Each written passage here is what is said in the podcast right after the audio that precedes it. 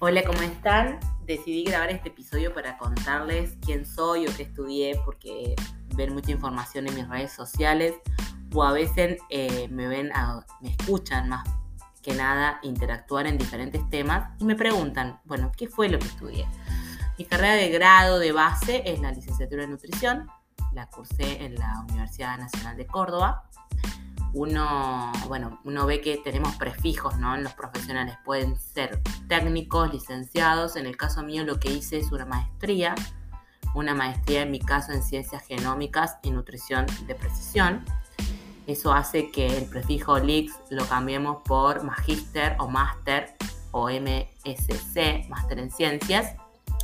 Y lo que eh, nos habilita esa titulación es el estudio de doctoral eh, a futuro, ¿no?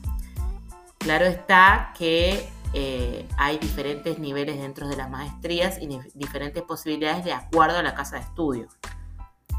En el caso de esta maestría, el gran fuerte fue la revisión de estudios científicos, que como bien lo, lo dice la palabra, usa el método científico aplicado a las ciencias naturales, en este caso a las ciencias genómicas, por eso lo que hacemos o lo que usamos y lo que estudiamos es una bioestadística aplicada al genoma humano. Entonces esta maestría habilita y nos permite también repasar qué es un estudio científico, cuáles son sus características y tener un criterio cada vez que analizamos y vemos, vieron por ahí en los titulares, dice cuestiones como la Universidad de Harvard dice que, bueno, pero en quiénes, con qué método, qué tipo de estudio es, cuánto tiempo se estudió, qué otras variables quedaron fuera.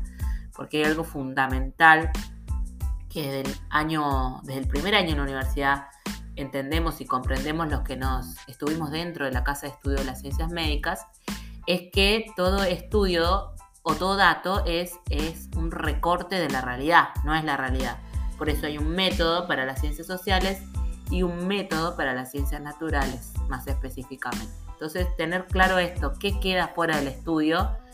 Y otra cuestión que parece que se borra, que es que cuando leemos, la mayoría de los estudios indican un parecería que eh, es una probabilidad y siempre analizamos dentro de modelos de la realidad, no es la realidad. Siempre que estudiamos y hablamos de algún tema, estudiamos dentro de un modelo y a su vez tenemos una tecnología de la producción de estos textos que, por ejemplo, en el caso de todo lo que es investigación en fitomedicina y fitoterapia, lo que hace Argentina es exportar datos y los estudios clínicos se hacen en otros países y por lo tanto nosotros terminamos comprando las materias primas con sus certificados en el exterior, dolarizadas o en, euros, ¿no? Entonces tener en claro que en la construcción de este texto de investigación la moneda y el lenguaje, digo lenguaje porque eh, el idioma de más peso es el inglés. Yo podría hablar, hacer otro capítulo con respecto a esto, ¿no? A esta em, mirada, eh, esta forma de poder en, lo que es ciencias. Con respecto a mm, la formación de posgrado, hice 14 posgrados, algunos son diplomaturas, diplomados, tienen menos carga horaria que un posgrado posgrado en obesidad, varios en psicoanálisis, en nutrición deportiva, donde también soy docente de la clase de nutrición en fitness en el posgrado de nutrición deportiva de la Universidad Nacional de Córdoba, desde hace cinco años. Eh, también en actividad física, ese en, actividad física aplicada a grupos especiales. Eso también es muy interesante porque hice a su vez el instructorado de musculación sobre carga para deporte, físico-culturismo y estudié preparación física para de competición. Este último, eh, la certificación no es, eh, digamos, con algún sello o aval de los que estamos acostumbrados como Universidad Católica de Córdoba, en el caso de la diplomatura en fitomedicina y fitoterapia, o Universidad Favaloro, como mi posgrado en imagen corporal, con un abordaje psicoinmunoendocrino metabólico y obesidad. Estos 14 posgrados eh, ampliaron mi visión netamente y me permitieron también el, de nutrición basada en plantas y vegetarianos y veganos, me permitieron comprender a, pacientes que llegan con diferentes perfiles, ¿no? Amplificar la historia clínica y demás. Y en el caso de formaciones anexas, hice flores de Bach, consultoría homeopática, soy una lectora activa de todo lo que es sociología, eh, me van unas teorías de género, pero desde una perspectiva antropológica de la historia no contada. Eh, y a su vez tengo una formación en lo que es eh, preparado de, de microdosis de plantas medicinales. Hay muchísimas formaciones, ahora estoy haciendo soberanía menstrual dentro del marco de la formación que es casi bianual en facilitadores del método sintotérmico y educadores, ¿no? Para una sexualidad integrativa, desde una perspectiva de género. Así que para contarles un poco mi trayecto, saber que no solamente hice nutrición deportiva y me dedico al fitness, si bien eh, después de lo que les conté termina siendo no digo fácil, no quiero decir que para la persona que lo va a aplicar sea simple, pero alguien profesional que estudió la cuestión clínica, nosotros en la Universidad Nacional de Córdoba estudiamos básicamente clínica y eh, tiene una formación de mucho peso en salud pública y en las materias pedagógicas. Entonces, cuando hacemos un plan fitness no es lo mismo eh, la complejidad que demanda desde un punto de vista teórico y de elaboración un plan fitness un programa que además de fitness contempla cuestiones como eh, una permeabilidad intestinal con sintomatología a nivel neurológico. Esto ya es nutrición clínica y es importante hacer esta distinción. Con respecto a la práctica, ustedes me conocen en redes sociales por mi práctica más que nada en nutrición clínica, estética y fitness.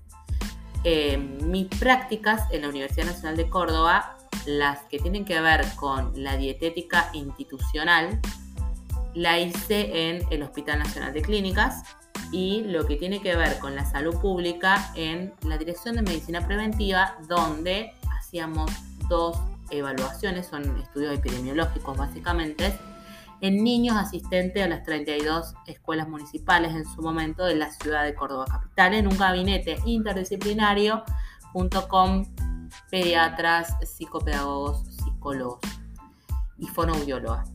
Eh, muy interesante esto porque a su vez eh, se vuelca todos los datos antropométricos de evaluación nutricional, en este caso de niños, a eh, un sistema estadístico. Entonces, la estadística a nivel salud pública es fundamental. Mi tesis la hice en una relación y establecimos entre patrón alimentario, comensalidad y estado nutricional con las variables socioeconómicas de adultos mayores asistentes hogares de día de la ciudad, de la población de Las Varas. Eh, también muy interesantes y desde ahí se despertó o, comprendí la necesidad de comprender o de manejar, de instrumentar, de poder elaborar un instrumento también de recolección de datos dentro de las ciencias sociales. Esto es un, cuestionario, una encuesta de diferentes instrumentos, por lo que eh, ahora estoy a punto de terminar la tecnicatura superior en publicidad en el Colegio Universitario IES Siglo XXI la Tecnicatura Superior en Publicidad me permitió a mí desde un punto de vista personal, porque a todo esto eh, mantengo una crítica, a veces vieron que uno con uno mismo es eh, o su mejor amigo, su peor enemigo. Entonces, eh, la tecnicatura a mí en lo personal me permitió acceder a todo lo que es metodología de la investigación aplicada a las ciencias sociales en una, mm, con una bajada netamente práctica ya que el fin de la publicidad es eh, llevar a, números y a conversiones las intervenciones en el mensaje de comunicación. Entonces me permitió eso, precisamente, construir herramientas para el estudio a nivel de grupos y a individuos, para conocer las variables psicoculturales, emocionales, los intereses, todo lo que atraviesa y va mucho más allá del dato clínico. Así que, bueno, soy una exploradora. Eh, no, me interesa el dato o, el signo y el síntoma, sino es en una matriz sociocultural y a través de el lenguaje que esa persona, esa subjetividad, eh, el lenguaje que a esa subjetividad, a esa persona, ese ser humano que uno tiene al frente, le permite hablar de sí mismo. Así que espero de alguna manera em, haberle transmitido cuál es mi formación. Y algo que no les conté, por ahí sí me pasó, antes de todo esto, mi, mi primer y único trabajo en relación de dependencia fue en los hoteles de la unidad turística en Balse. Son, en ese momento eran seis hoteles de la nación. Tuve la oportunidad de estar a cargo de entre 30 y 60 eh, empleados en el área de alojamiento y gastronomía. Digo que hacemos un gerenciamiento de las nutricionistas porque manejamos planchas de costo, índices de costo, hacemos compra, hacemos relaciones públicas con... Hacía, hacía en ese momento, después se cambió la metodología, ¿no?